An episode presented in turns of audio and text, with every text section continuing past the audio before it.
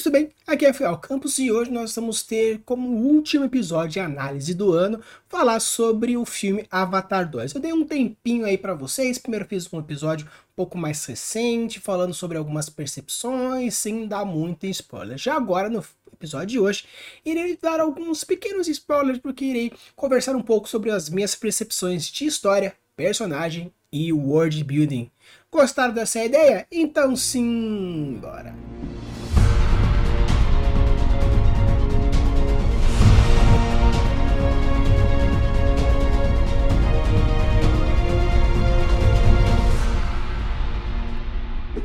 Então, pessoal, no episódio de hoje a gente vai conversar um pouquinho sobre uma coisa um pouco mais profunda, umas análises que são assim, não necessariamente é oficial, é algo que eu fiz uma percepção minha depois que eu assisti o filme duas vezes, eu sou fã pra caramba, assisti duas vezes, uma para aproveitar e a segunda mais para ter uma visão um pouco mais diferenciada, porque eu já sabia um pouco da história e com isso eu podia observar algumas outras coisas diferentes. Então, no episódio de hoje eu vou separar em três grandes momentos. O primeiro falando sobre a história, alguns pontos narrativos, trazendo algumas coisas a gente para aprender também um pouco sobre narração, falar um pouco sobre os personagens, as motivações, as construções e alguns arcos interessantes, e depois no final irei falar sobre o world building, que é o mais forte dentro desse canal, que a gente traz algumas percepções. Obviamente, como a gente vai ter algumas análises, alguns pontos profundos, vai ter spoiler, vai ter alguns pontos. Então, se você ainda não assistiu Avatar 2, deixa o like, se inscreve, ativa o sininho de notificação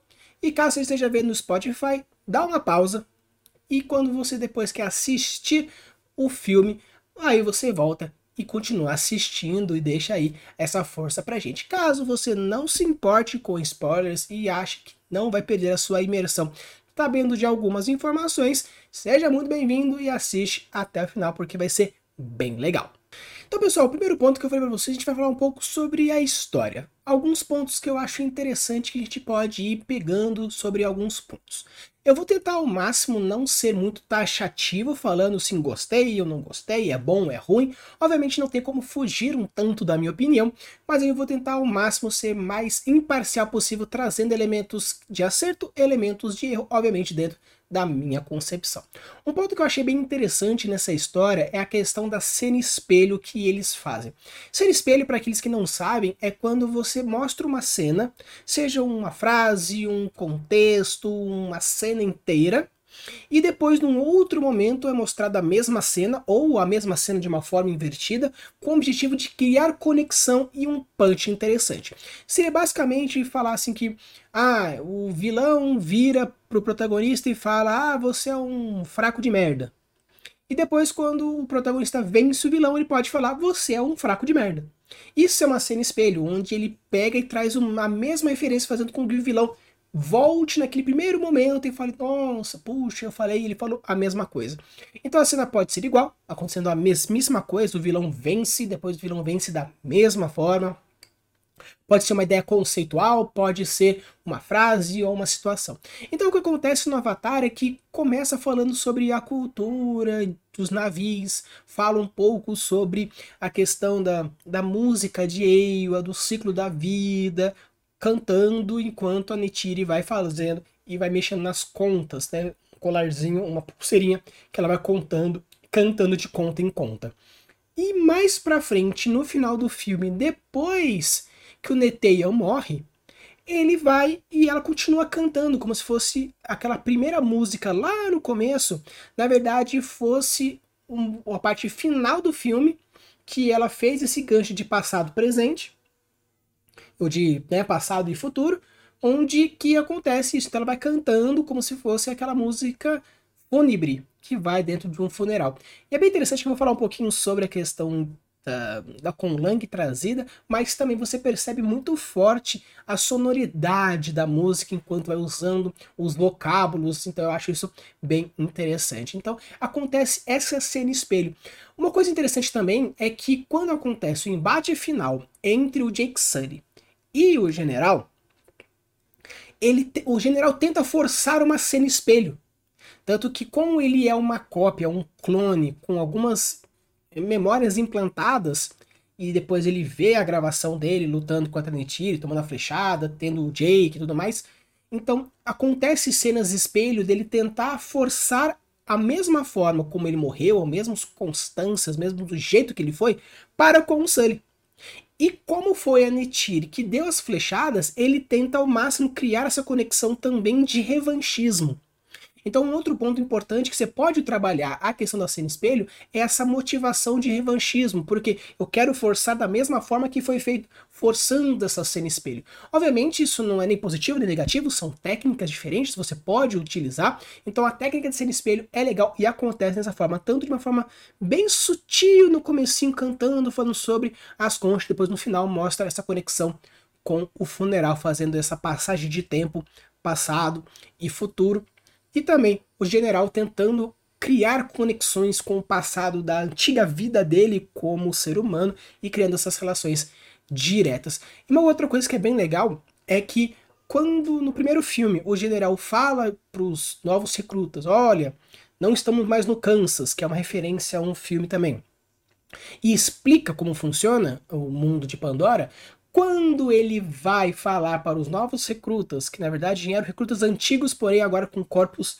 nave, ele faz as mesmas piadas, como fazendo uma referência ao primeiro filme. Então é bem legal porque você criar essas referências, essas cenas espelhos, dentro do mesmo filme, dentro de filmes diferentes, dentro da mesma franquia, criando essa conexão, eu acho isso bem interessante e foi bem legal narrativamente essas construções narrativas que você utiliza, como por exemplo, eu falei para vocês, essa questão da cena espelho. Agora outro ponto interessante é a questão da barreira linguística. Eu falei da barreira linguística no primeiro vídeo e eu acho interessante tratar hoje de novo, principalmente porque a gente vai abordar mais aprofundadamente a questão da história. Quando a gente fala sobre conflitos, são momentos, são situações, pessoas ou algo que aparece dentro da história que dificulta a vida do protagonista, dos personagens em si. O antagonista tem como um objetivo que seja muitas vezes parecido com o do protagonista, porém de uma força oposta. Porém, conflitos são situações que bloqueiam a evolução da história. Só que o bloqueio não é um bloqueio negativo, do tipo fazendo com que a história fique lenta. O objetivo é criar tramas, criar conflitos, criar situações que empolgue o leitor, a pessoa que está assistindo, aquele que está usufruindo da história, ter a motivação e a vontade de querer saber o que vai acontecer. Então são dificultantes para fazer a história desenvolver. Então a barreira linguística no primeiro filme é bem interessante, é bem focado, porque está apresentando o universo, está criando conceitos, existe os navios, existe os humanos, existe intérprete, essa barreira linguística vai dificultando a comunicação, porque está tendo toda uma inserção do protagonista no mundo dos navios e blá blá. Beleza. Agora que o mal é outro, apesar de ser novamente seres humanos que voltaram para Pandora, porém agora o Sully, o Jake Sully, ele já é um navio. Então, acontece aqui o que a gente chama de levantar a lanterna. Levantar a lanterna é um conceito de que eu, autor, eu, escritor, eu, roteirista, entendo o que eu estou mostrando é um tanto forçado ou é um tanto complicado, foge um pouco. Assim, eu sei. Só que eu quero, eu vou dar um destaque muito maior nisso para mostrar que, olha, eu sei que está errado, eu sei que é estranho, porém eu quero criar a situação. Então o que acontece?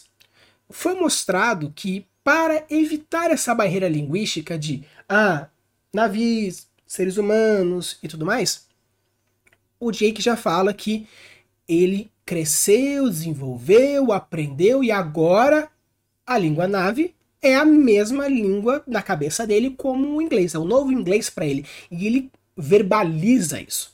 Ele deixa muito claro isso. Porque você podia fazer o que chama de show don't tell, simplesmente mostrando essa evolução, só que eles dão um tell direto. Pá, levantou a lanterna deixando bem claro, olha, acontece isso. Por quê? Porque como é uma coisa que demoraria um certo tempo, criaria uns conflitos um tanto desnecessários, ou criaria até Deus ex máquinas, então ele já fala, olha, não existe mais essa barreira linguística. Por quê? Porque agora essa língua é o meu novo inglês, é a minha nova língua mãe. Obviamente não é assim que funciona, porém, quando você está imerso 24 horas dentro de uma língua, você começa a ter uma conexão mental de uma certa forma que você já meio que vai transformando, mas ele não não se torna uma língua mãe. Não funciona assim dentro da linguística, do, da aprendizagem. Porém, você pode transformar sim numa fluência que você começa a pensar naquela língua, aquilo começa a se tornar muito comum, começa a se tornar muito óbvio para você todo aquele contexto, aquela forma, aquela coisa. Então, tanto que começa falando meio que em nave, aí vai intercalando com o inglês, até que fica aquele inglês direto. E para mostrar uma diferença entre a linguagem dos naves azuis e dos verdes, você percebe um sotaque diferente para mostrar essa diferenciação entre uma etnia e uma outra etnia na questão de cores. Então achei bem interessante porque para eliminar essa barreira linguística, ele já pá, joga na sua cara diretamente um tel direto na sua cara, dizendo isso acontece então aceite. Aí assim já consegue matar, já vira o esquema, já faz e já vai. Obviamente que como ele, o James Cameron, ele lembra que os, existe humanos ainda. Então, em vários momentos ele vai intercalando nave com humano e, e, legenda e troca e vai como se realmente tivesse um no ponto de vista dos naves, então entendo, o outro é no ponto de vista dos humanos, então não entendo, então ele fica intercalando isso. Obviamente, algumas intercalações que ele faz ficam um tanto complicado, porque às vezes está pensando que está no ponto de vista de uma, está no ponto de vista do outro, aí uma coisa está em inglês, outra vez está em nave, então fica essa intercalada aí que às vezes incomoda, mas de uma maneira geral, ele já quebra essa barreira, colocando já o contexto direto sobre a barreira linguística, dizendo é assim que funciona, é assim que eu faço, e assim a gente mata. Outro ponto que aí é uma questão bem pessoal, mas é muito clara isso. Existe uma coisa dentro da parte de literatura, de cinema, de arte, que a gente chama de senso de perigo real. O que acontece? Quando você imagina que o protagonista ele pode realmente se lascar, ele pode realmente morrer, aí você cria uma tensão do tipo, será que ele vai morrer? Será que ele vai chegar ao óbito? Será que vai acontecer alguma coisa com aquele personagem? Porém, quando acontece que o senso de perigo ele começa a diminuir por causa do protagonismo, aí já começa a ter uma coisa, porque mesmo com a música, mesmo com a coisa, você sabe que ele não vai perder, ele sabe que ele não vai morrer. James Cameron, ele tenta ao máximo mostrar algumas coisas e criar sensos de perigo diversos. Porém, existe uma coisa interessante que vamos pegar algumas alguns momentos de personagens que vão aparecendo. Nós temos o Jake Sully, que ele não vai morrer. Ele é o personagem principal dessa história. Então, tanto que o objetivo do coronel é eliminar ele. Então, ele não vai morrer, nem só se for na última batalha. Netiri, como a esposa dele, também. Agora nós temos quatro filhos. É, nós temos o Neteia, o Loak, a Tuk, né, Tuk, e nós temos a Kiri, que a gente vai falar sobre ela, mas é uma filha adotiva. Então nós temos quatro filhotes, uma ninhada de quatro. Loak aparece bastante. Tuk aparece bastante. Neteia quase não aparece. Quem vocês acham que desses três biológicos, filhos do Sully e da Neti, vai morrer? Neteia. Por quê? Porque não teve um arco de personagem, um desenvolvimento de personagem muito grande para com ele, então ele morre. Por quê? Porque nós temos alguns arquétipos que nós vamos falar na parte de personagens, que tem cada um tem uma função na história. O Neteia, a função dele fica mais importante para plot do que para o arco do personagem em si. Então, de todo mundo que aparece, quem toma tiro, quem morre, quem se lasca, quem se machuca, quem se corta, quem se é só o Neteia. Apesar de que o Loki ele sofre um dano, um emotional damage, dentro da parte da história como um todo, ele vai se lascando o filme inteiro, aí depois até que chega, né, a parte do, da redenção do, do Jake, mas ele não tem um, um, propriedades físicas para ser considerado vou matá-lo. Então, tanto que você percebe claramente que o único que morre no filme dentro dos, dos personagens do núcleo central é o Neteia. Por quê? Porque ele não tem arcos de personagem, ele não tem ele tem função narrativa para isso, para que a morte dele aconteça e faça uma reviravolta na história. Ele não tem uma importância como personagem, tem importância como um, uma virada narrativa. Então você percebe que alguns perigos que acontecem na história, você sente que, apesar de toda a tensão, ele não vai morrer.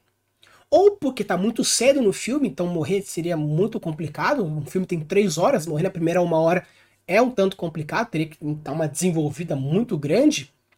Sem contar que, se ele quer fazer uma cena espelho no começo do filme, como eu falei para vocês da questão da concha funerária, morrer aí no meio, você perde o punch. O punch é aquele momento pô, que você bate no final, dando aquela força de história. Então, tanto que o, o funeral é a última coisa que acontece antes do finalzinho. Que aparece lá, que entra em contato com Eiwa e consegue dar tchau pro filho dele. Mas o final final da história é, é, é o funeral do Niteia, que tem toda essa função narrativa de ser uh, e morrer. Então, uma coisa que eu achei um tanto complicado são como a história já estava sendo desenvolvida para que isso acontecesse, os perigos que aconteciam dos personagens, dos protagonistas, do ciclo principal, quem era para morrer vai morrer. Quem não vai morrer não vai morrer mesmo. E você vai ficar, vai ficar muito claro nisso. Obviamente, se você é um tipo de pessoa, como por exemplo meu irmão, que não gosta que protagonistas se lasquem, que não gosta que os protagonistas morram, que algumas pessoas, alguns personagens não merecem a morte, você não sente tanto essa questão do perigo, ah, o perigo do personagem e tudo mais, porque você sabe que ele não vai morrer. Mas se você não tem esse apego emocional para com alguns personagens, alguns protagonistas, porque você sente o desenvolvimento da história, você sente que, pelo menos na minha opinião, a questão do perigo real contra os protagonistas, utilizando esse protagonismo, é um tanto complicado. Porque você pode colocar perigos reais que machuquem, que inferem, que alterem a história. Mas só que de todos os perigos que aparecem com todos os personagens, qual deles realmente faz alguma coisa com os protagonistas? Só mata o Neteia corta a cara, machuca, esfola, dá um susto, mas só. Os tiros erram, as balas erram, os bichos não acertam, os bichos caem, a, nave explode com a, a bomba não pega.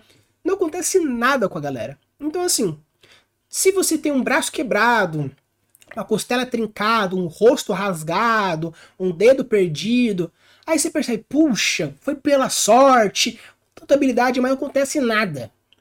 Então eu acho que, narrativamente, alguns personagens podiam se lascar um pouco mais, porque senão chega uma hora que você fala, tá, beleza, ele não vai acontecer nada, ele tá dentro do ciclo de proteção do roteirista, então não vai acontecer nada com os personagens. Então, fica aí essa minha observação quanto quando você for construir perigos para os seus personagens, coloque perigos reais, que criem consequências reais para os conflitos, para os confrontos dos seus personagens.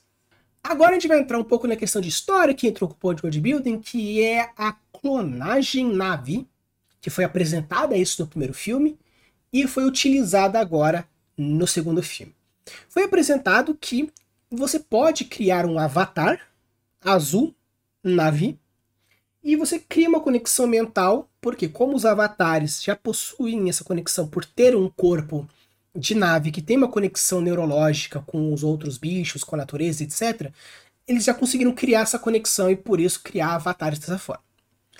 Agora, uma coisa que é um tanto complicada, que a gente já viu vários filmes trabalhando, que é clone versus real. Porque muitas pessoas já sofrem com a questão da personalidade, pertencimento, estar a própria personalidade de quem é, o, o ego, o id, todas as questões do subconsciente.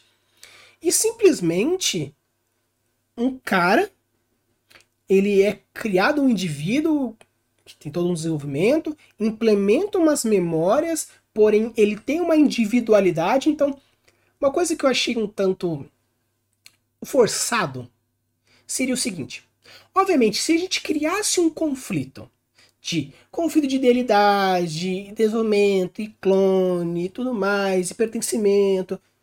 Seria muito maior o filme. O filme seria gigantesco. Aí é mais fácil fazer logo um livro, porque o livro você tem a, o poder de deixar ele do tamanho que você quiser. Um filme tem a questão de horas e tudo mais.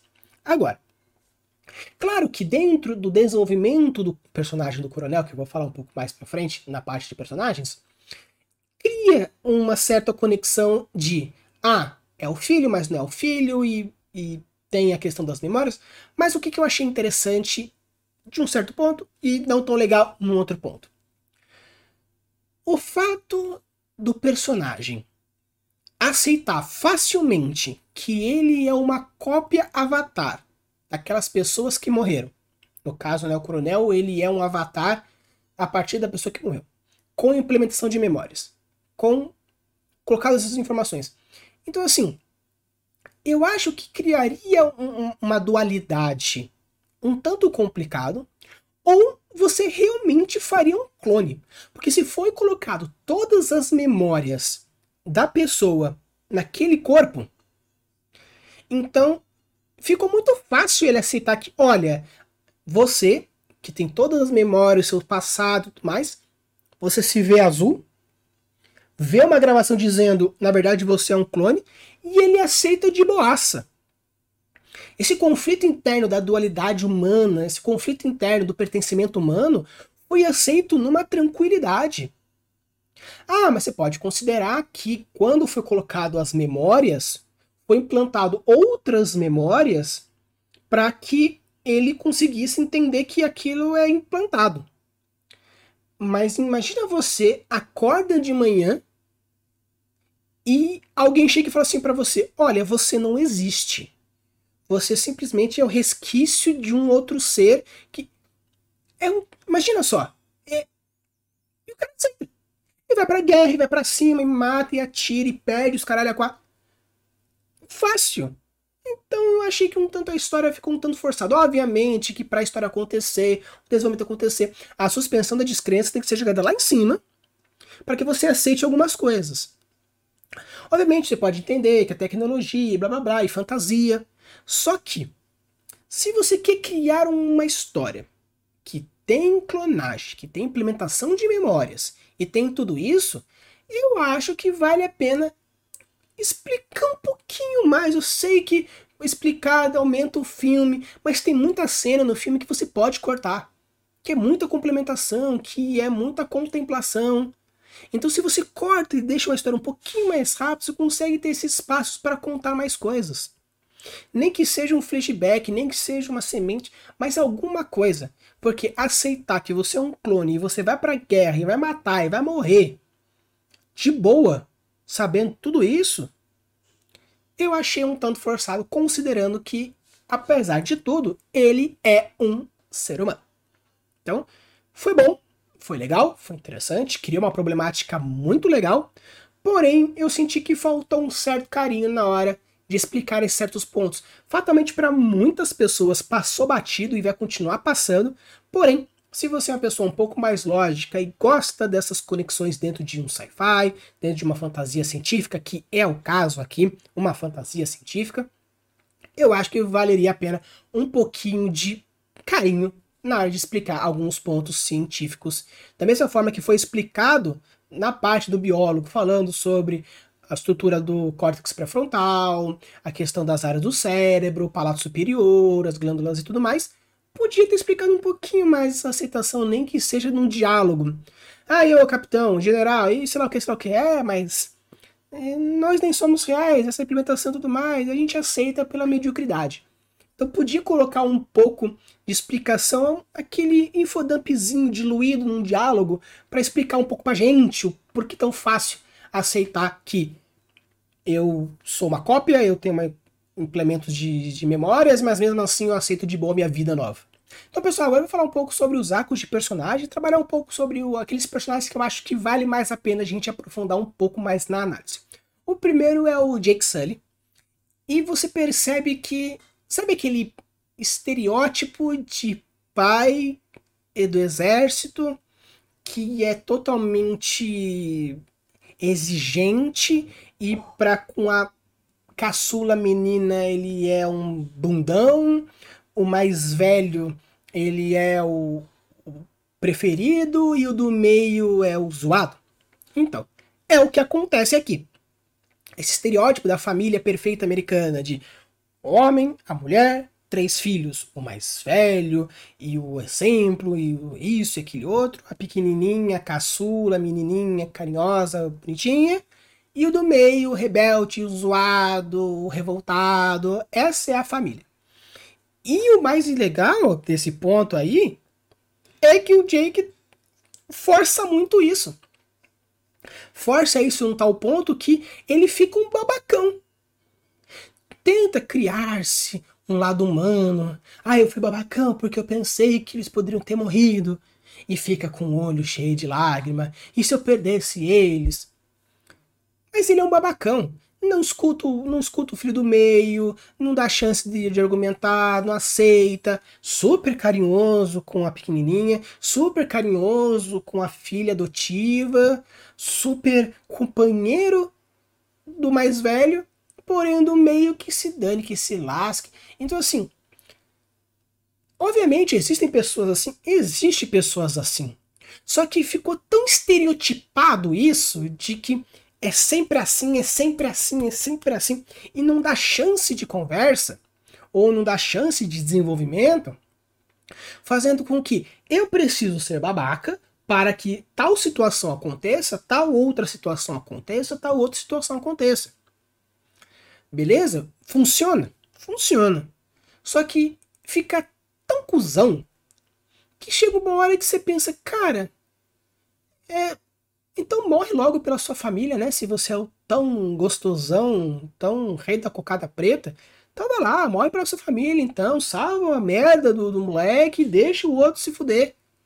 Então, assim, eu não gostei muito do desenvolvimento do Sully, né? Eu, a questão do Jake, eu fiquei assim um tanto muito impaciente, eu perdi muita paciência com ele durante a história como um todo, porque eu acho que perdeu um pouco a mão na babaquice, entendeu? Então, eu acho que podia ter alguns desenvolvimentos um pouco melhores, ou tipo, menos justificar o fato de ter alguma birra com um do meio.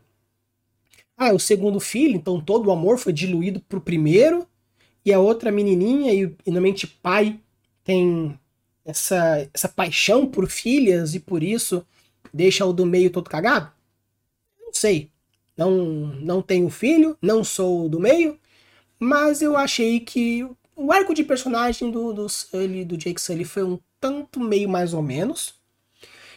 E no final tentou-se fazer uma redenção, dizendo pro filho do meio I see you, é, que é quando você realmente eu vejo você como ser humano, como indivíduo, como pessoa, como ser, como tudo. Aí ele solta isso pro filho no final. Você quer enganar quem? Você tá emotivo porque seu filho mais velho morreu. Seu filho preferido morreu. Então, assim, é, se tivesse feito uma redenção antes, ou não feito. Então, já que você é um babacão, já não faz. Porque fazer logo após a morte, achei um tanto. Tá vendo? Eu sou alérgico a esse tipo de pessoa. O outro arco que a gente vai falar também é do Loki. O arco do Loki, ele, da mesma forma que na parte do Jake, ele é o arquétipo do rebelde. Ele tem a função para a história acontecer. Ele vai atrás dos, dos caras e dá ruim. Ele vai atrás do da baleia e dá ruim. Ele vai atrás, ok, dá ruim, sei lá, dá ruim, dá ruim, dá ruim, dá ruim, dá ruim. O objetivo dele na história é fazer com que as coisas ruins aconteçam. É fazer com que a trama tenha desenvolvimento. Porque se não tivesse ele, seria a galera feliz, contemplada, no riff, tudo e pá, pá, pá, pá, pá. Mas não vai atrás da baleia, vai atrás daquilo, e briga com o chefe, e acerta o negócio, e foge do negócio. Então, o objetivo dele é esse. E criar coisas. E no final acontece esse, esse ponto de assim, pai, eu sei que eu não sou Neteia, mas eu quero salvar você, então. Percebe que o James Cameron ele pegou os personagens deles e falou assim: vocês servem para fazer a história acontecer. Claro, existe um tipo de estrutura literária chamado character driven e plot driven. Character driven é quando os personagens eles são o ponto da história. Tipo, as coisas estão acontecendo porque os personagens estão vivendo as coisas. O, a parte de plot driven, a história acontece indiferentemente de quem seja, não existe necessariamente alguém, mas sim o fato dela estar acontecendo por isso por si só. Agora, quando um personagem ele tem a função simplesmente de fazer o conflito acontecer, seria mais ou menos para quem assistiu o laboratório de Dexter. Tá tudo certo, a Didi vai lá e caga o experimento. Para quê? Para que a história aconteça. Então, obviamente você pode criar personagens que façam isso. Mas você querer criar uma sensação emotiva, um arco de personagem emocionante, em cima de um personagem que tem como função criar conflitos e subtramas, ou você faz isso junto e os dois bem, ou fica um tanto meio. Eh. Então, assim, de uma maneira geral, obviamente vou falar mais de mais alguns outros personagens, mas de uma maneira geral, os personagens eles servem para que o conflito final aconteça, a revanche aconteça. Tudo girou em tudo em torno do Jake ter a batalha final com o coronel e o coronel tentar a sua vingança. Toda a história girou em cima disso. Então eu tenho um universo gigantesco que eu estou mostrando, eu estou fazendo isso, o universo é maravilhoso, eu não tenho quase nada para reclamar do universo de Avatar, mas a história serve simplesmente para que no final o coronel tenha uma batalha final com a Netiri e com o Sully, com o Jake. Só. Tudo gira em torno disso. E ponto final. Não aparecem militares, não tem ajuda, uma galera morrendo, os pescadores morrendo, tudo mais que a história vai acontecendo. Mas eu preciso ter a batalha final com o Jake. Tanto nisso a gente entra agora no coronel. Qual que é a função do coronel nessa história? Ter a batalha final com o Jake. Essa foi a minha sensação. Ele é inconsequente, ele é louco, ele. Ele não, né? O avatar dele tudo mais. Então, assim, cara tem um, um revanchismo, um senso de vingança doentio, ao ponto de que mulheres morrem na direita, homens morrem na esquerda, pessoas à frente, atrás e tudo um suporte, milhões de dólares sendo gastos para matar um maluco por puro revanchismo. Não. O fato deles quererem matar o Sully é pelo fato de que como ele é o líder dos naves, aí beleza. Então, ele morrendo, os navios vão ficar tudo desorientados. Tá. Só que não tá claro isso.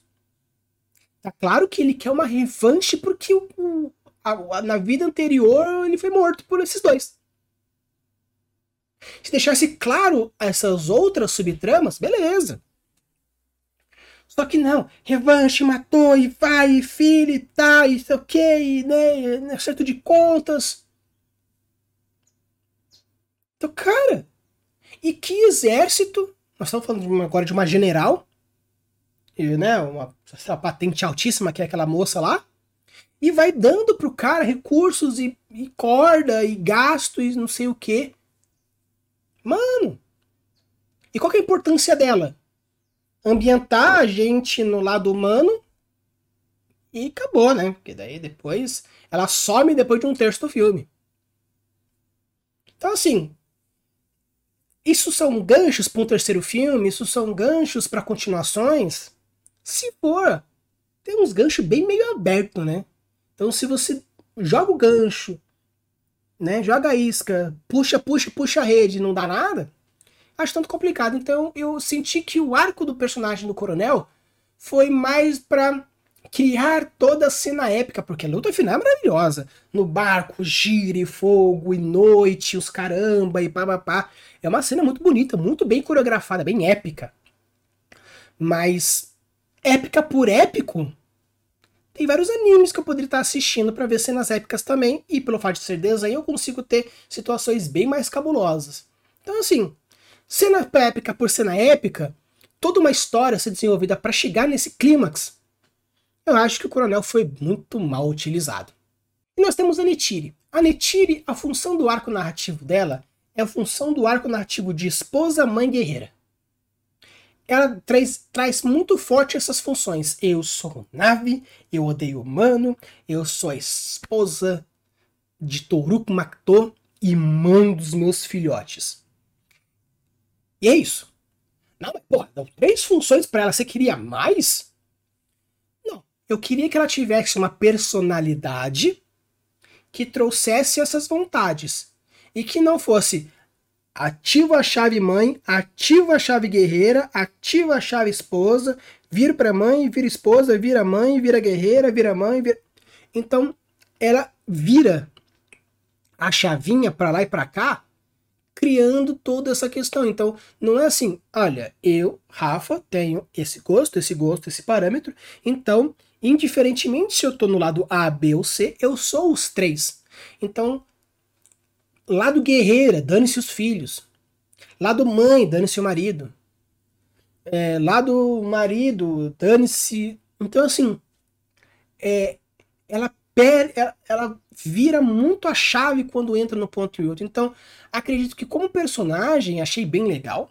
É, eu acredito que ter esses três sentimentos, esses três momentos é importante.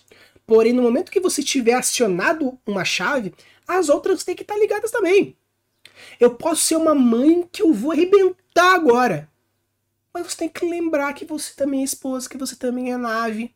No momento que você estiver defendendo o seu lado, tem que lembrar que você também é mãe. Então, assim, eu acredito que para você sobressair um personagem, você está diminuindo o outro.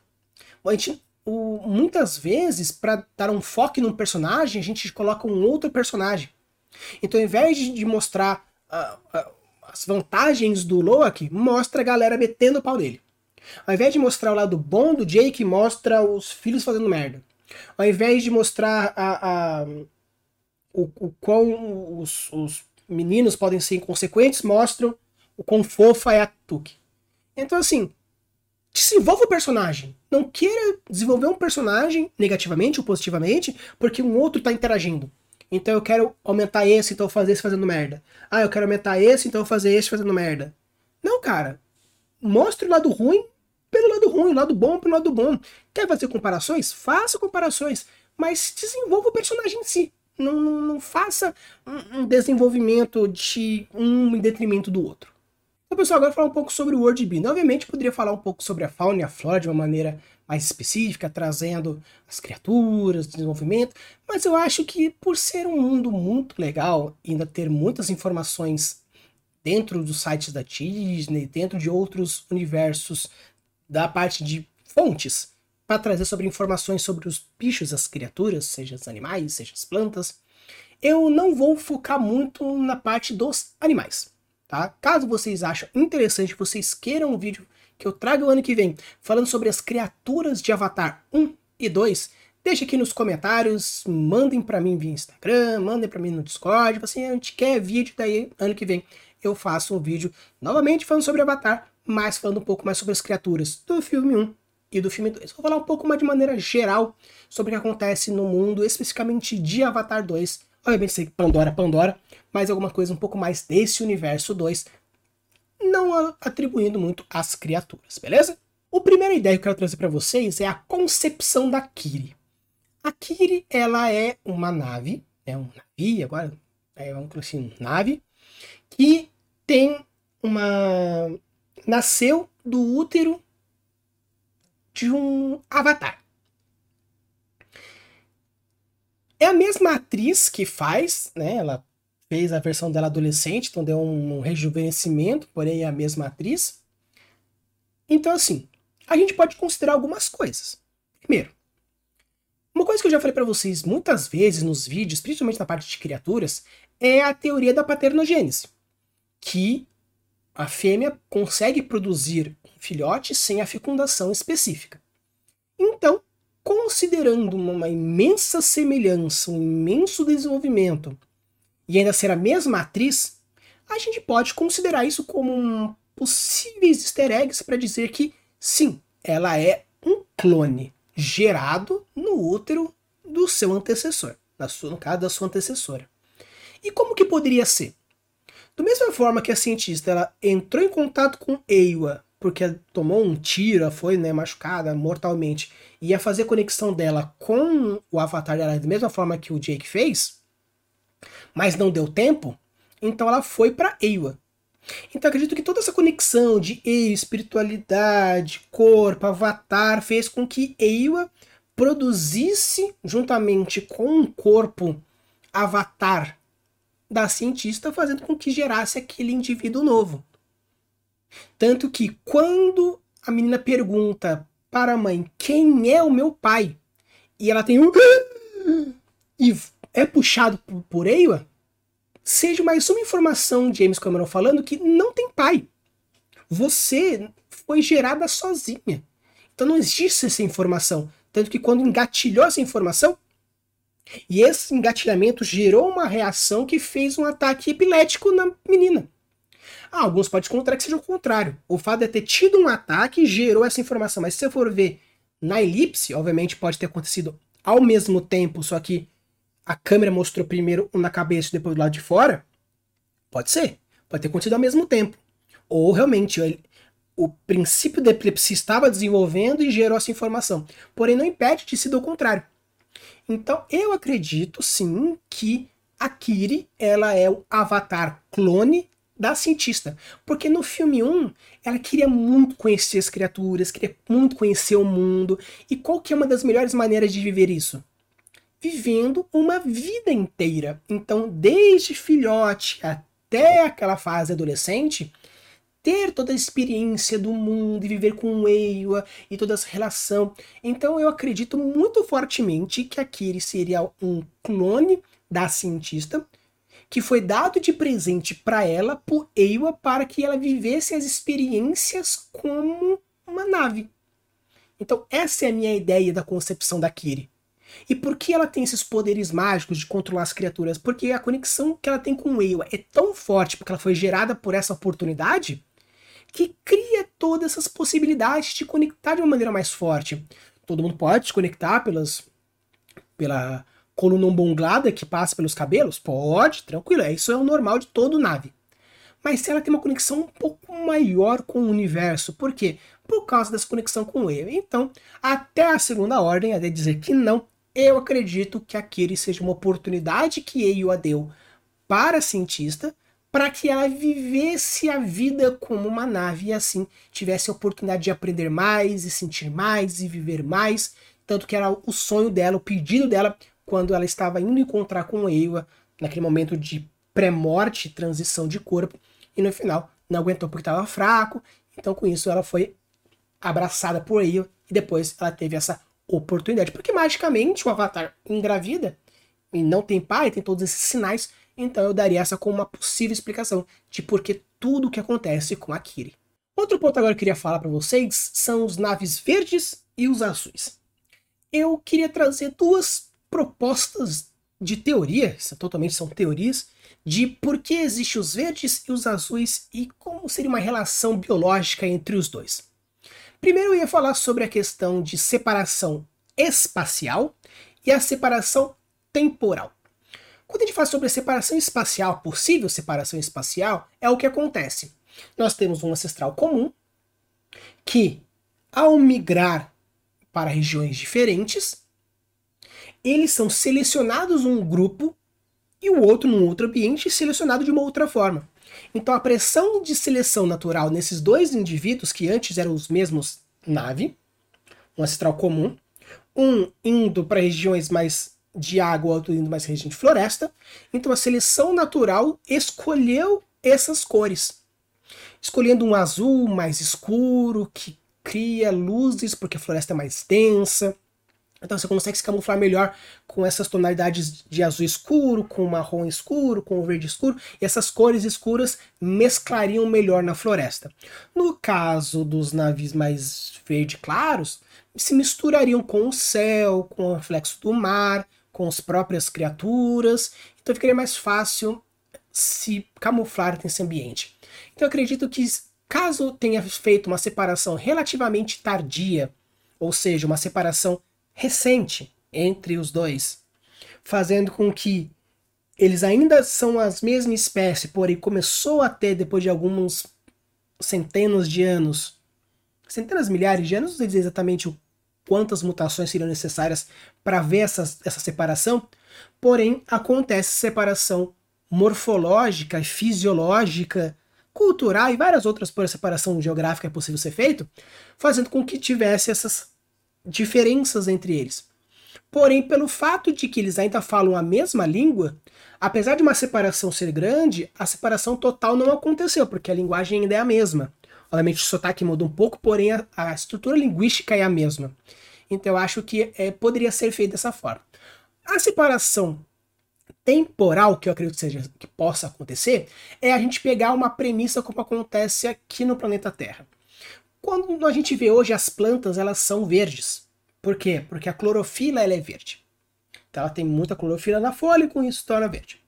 Só que há vários anos atrás, durante a história da, do planeta, as bactérias, as algas azuis, que são azuis, elas eram a parte mais fotossintetizante de todas. Então, como acredita-se que a Terra esteja se afastando lentamente do Sol, por causa do, do Big Bang, que está um pouquinho se afastando do Sol,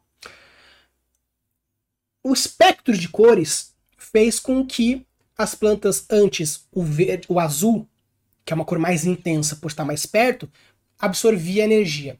Como agora está longe, precisa de ondas um pouco maiores. Né? Maiores assim, não de intensidade, mas sim de longo, de, né, de largura. Então, as verdes são mais selecionadas, tanto que hoje azul não é tão comum. Então, eu acredito que, caso aconteça uma separação temporal, o ancestral comum era azul, por causa dessa estrutura de intensificação da luz, e os verdes são mais recentes. A separação é um tanto mais recente, a evolução aconteceu mais recentemente por causa da separação que existe em relação à luz, e por isso acontece o fato de ter mais verde e estar mais exposto. Porque apesar de ter mais melanina, por exemplo, talvez, né, não sei dizer se a melanina deixa mais azul, mas o fato de estar protegido do sol diretamente com as florestas é mais fácil do que o outro da verde que está mais exposto. Então talvez a, a, a, fração de luz, a intensidade de energia seja diferente. Então por isso que eles estão em céu aberto. Então nada impede de ser os dois. Mas acredito que possa ser essas duas formas de explicar os naves azuis, os naves verdes, tanto uma separação geográfica, onde um fica mais escuro, mais floresta, mais camuflado, o outro mais céu aberto, mais claro, mais camuflado, ou essa separação temporal de um é mais recente, o outro é mais tardio, o outro é mais distante, então a gente pode fazer essa relação direta de cores e proximidade e afastamento da estrela representada dentro daquele universo. Outra coisa que eu achei interessante é a explicação que a General fala sobre o sistema imunológico de Pandora, que quando chega um corpo estranho, tem um ataque dos Ikrans, e depois quando vai o, o, o Exército Azul, que são os carinhas do mal, o mal, em corpos de avatar, as criaturas chegam, olham e vazam. Eu acredito que a ideia de Pandora ser um organismo único, onde Eiwa seria a parte do sistema nervoso central que controla tudo, e cada um das criaturas corresponderia a um tipo de célula, um tipo de tecido, e toda essa organização seria essa questão, onde os humanos seriam um corpo estranho, um tipo de parasita, vírus, Porém, algumas bactérias possuem a capacidade de encapsular-se, criando sinais que fazem com que o corpo não identifique ele como um corpo estranho, que talvez seja essa referência. Então acho bem interessante que apesar de ela ter simplesmente jogado, ah, parece que a gente ativa um sistema imunológico, essa pequena citação que ela joga reforça a ideia de que Pandora pode ser um organismo vivo, como acontece, por exemplo, na parte da Marvel, onde Ego é um planeta gigantesco, assistam o Guardião das Galáxias que vocês vão entender.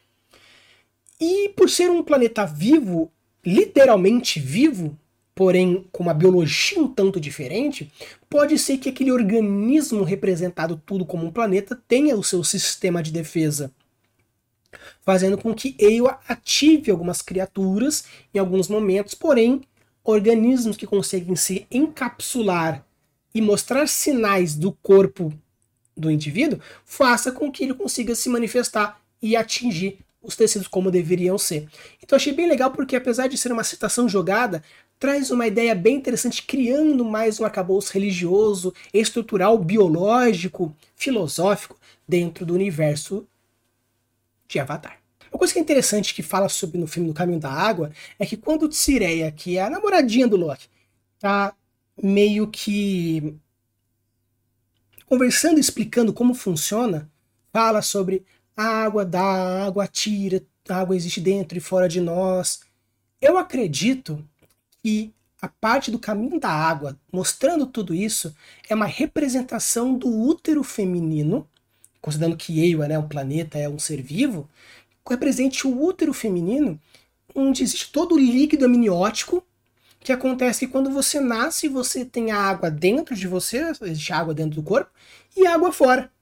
Então eu acredito que o mar represente talvez essa ideia do útero materno com essa questão toda do líquido amniótico, do ciclo da vida trazendo isso. Tanto que mostra que para você conseguir respirar, precisa bater o coração mais lento, em ressonância com o eio, da mesma forma que o coração da criança bate em ressonância ao coração da mãe. Então acredito que o caminho da água trazido dentro disso seja uma parte simbólica que tenha como objetivo explicar essa simbiótica que existe entre os naves verdes com Eiwa e o mundo como um todo. Tanto que isso reforça a ideia de que Eiwa pode ser sim, realmente um planeta vivo, uma entidade viva. E quando você entra no planeta, você está realmente afligindo um ser vivo e ela responde de uma forma assim ou de uma forma assada. Porque, da mesma forma que aparece num anime chamado Cells at Work, onde uh, as células são como pessoas, então elas interagem com o corpo de uma certa forma, e se realmente a gente vivesse dentro de um planeta vivo e a gente fosse células dentro de um ciclo de vida normal, dentro de uma entidade maior, porque as nossas células não viriam a gente como uma grande entidade, toda essa brincadeira de ideia pode ser feito de uma maneira um pouco mais literal aí, porém ainda entrando no misticismo, entrando um pouco entrando no fantástico, onde não existe um ser inteiro. Mas por que não eu posso ser realmente um ser vivo inteirão? Outra coisa legal que não é muito explicada, tipo, tenta dar uma explicada no filme 1 e acontece de novo no filme 2, que é a questão das pedras voadoras, né, as montanhas, aleluia, que elas, além de flutuarem, elas interferem no, no mecanismo, então tem que ser meio que tipo no braço para ir, ir, navegando. Então acredito que possa, essas pedras tenham uma quantidade de é, elementos imantados criando um campo magnético. Porque a gente sabe, né, a gente aprendeu na física, que uma corrente elétrica forma um campo magnético. E por consequência, associações de campos magnéticos formam uma corrente elétrica. Então acredito que todas essas conexões que existem entre essas pedras, uma quantidade enorme de campos magnéticos, fazem com que elas flutuem por causa do campo magnético em si, e a rotação do planeta faz com que elas girem e se movimentem, fazendo com que os aparelhos parem de funcionar e mantenham voando. Então acredito que dentro do mundo de James Cameron, acredito que a magia seja o mínimo usado. Então, acredito que explicar isso com conceitos magnéticos eu acho bem interessante, porque, como a gente sabe que é um universo diferente, ser um outro planeta, pode ser que a pureza do material, a, combina a recombinação atômica do material faça alguma certa diferença nas propriedades. Porque se o magnetismo funciona aqui, por que não funciona lá? Ah, mas os ímãs não têm essa capacidade. Mas será que o tipo, a composição do ímã não é um pouco diferente? E uma coisa que eu achei bem interessante no world building deles é a questão do funeral, trazendo todo o simbolismo, toda a canção, toda a ideia e toda uma coreografia que funciona e a filosofia por trás do funeral. Quando a gente fez um episódio falando sobre a questão de alguns feriados e como poderia ser algumas cerimônias, é muito claro isso na composição do funeral de James Cameron em Avatar 2. Porque nós temos um princípio, uma coreografia, uma entidade, uma filosofia, uma lógica, um, toda uma, um começo, meio e fim dessa cerimônia. Então tem o começo, aí amarra, posição fetal, joga na água, abraça pela planta, reza, música, chora, traz, empurra, caixão. Então tem toda uma coreografia, uma filosofia, pré-requisitos. Então quando você for montar uma, uma cerimônia que seja, é uma referência muito bem legal, vale muito a pena vocês, para aqueles que não assistiram, vai ver meu vídeo também falando sobre a questão de produção de cerimônias, festivais e feriados, que eu acho que isso combina bastante, e você consegue usar essa cena muito legal, criando essa relação direta entre o funeral feito com toda a composição, a coreografia, a música, obviamente fazendo aquela cena espelho e trazendo de novo aquela referência que eu falei para vocês sobre o caminho da água. Se a água corresponde ao útero de Eiwa e Neteian, ele está em uma posição fetal, e olha que mais legal, que quando ele vai descendo e as, as anêmonas vão pegando ele e abraçando, se você imaginar que aquelas anêmonas são como se fossem alguns umas microfibras, alguns pequenos pelos ovarianos, será que aquela representação que tem lá água e o neteian seria um óvulo fecundado ou não, provavelmente fecundado, sendo ovulado, né? não tem como ser o óvulo fecundado ovulado, mas um óvulo que está sendo ovulado, saindo daquele trecho, entrando nas papilas e sendo jogado. Então, você todas, ainda mais por ter posição fetal referenciando a criança, posição fetal, útero, água. Então eu acho isso muito legal porque são pequenos detalhezinhos que fazem uma diferença na interpretação que eu acho incrível. E se realmente for isso, tanto que ele morreu, mas renasceu em Ewa, como se estivesse realmente ovulando e nascendo, nova vida, porque como, como fala no próprio filme, que toda energia é emprestada e pega de volta. Então, será que o ciclo da vida sendo referenciado aí? Eu gostei bastante desse funeral, tanto que eu quis trazer para vocês essa referência, pelo fato de que você consegue puxar isso e trazer todo que vai indo e vai, abraça e joga e vai. Muito legal, vale a pena e é muito boa essa referência.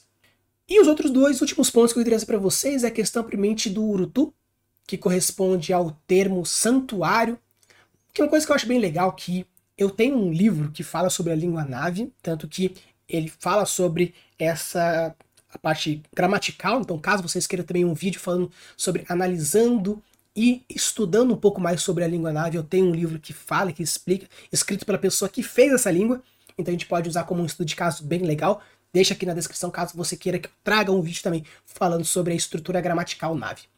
Então, se, quando a gente fala sobre o Urutu, que é o santuário, na verdade, todas as outras palavras que tem dentro desse vocabulário, até mesmo dentro do nosso, o vocabulário traz uma referência. Então, se eu falo desodorante, você está associando a palavra desodorante ao objeto desodorante. Então, quando a gente fala sobre aprender uma palavra nova dentro de um vocabulário da mesma língua ou de uma outra língua, você precisa de algo representativo, seja uma representação física ou uma representação abstrata. Então, quando a gente fala santuário, quero um santuário para minha família, você pode pensar que eles não possuem templos. O templo é aberto, é Eiwa.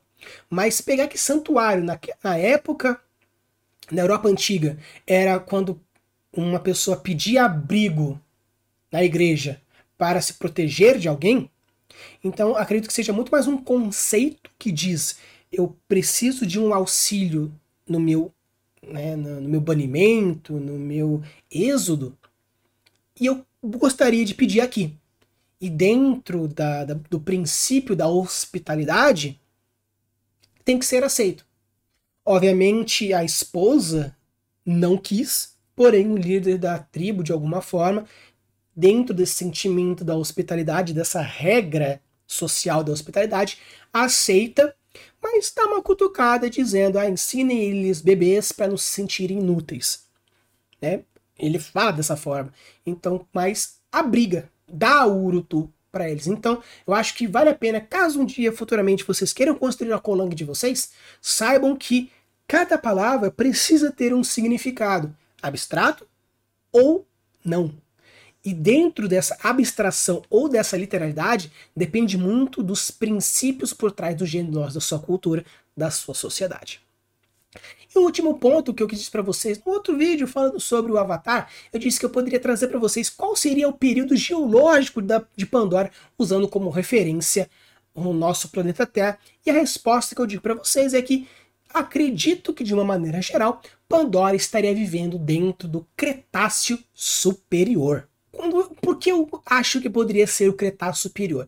Eu separei algumas criaturas e alguns acontecimentos que eu acho interessantes. Por exemplo, o Ilu, que representa bastante um plesiosauro, um pequeno plesiosauro. Os plesiosauros viveram do Triássico Superior até o Cretáceo Superior.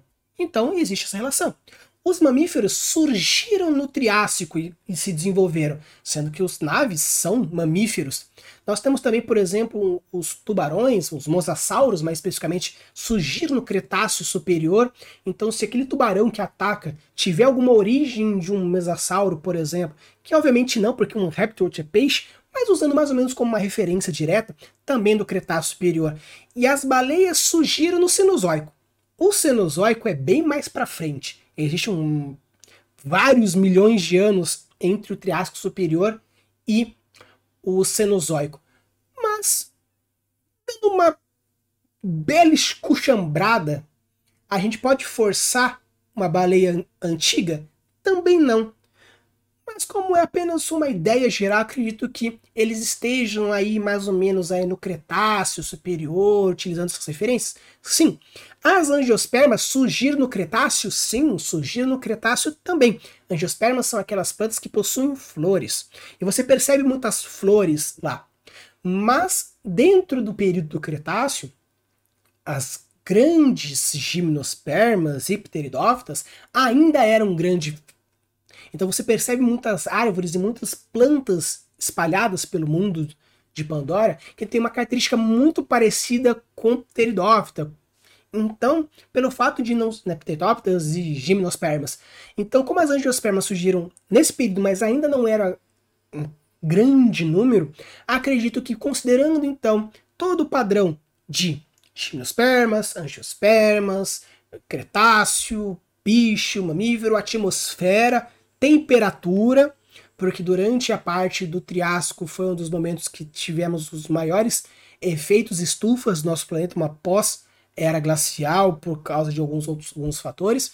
Então acredito que, dentro desses parâmetros de uma maneira geral, Pandora poderia estar dentro do seu princípio geral, um planeta no seu Cretáceo, pelo menos dentro das comparações diretas entre o nosso planeta e o planeta Pandora.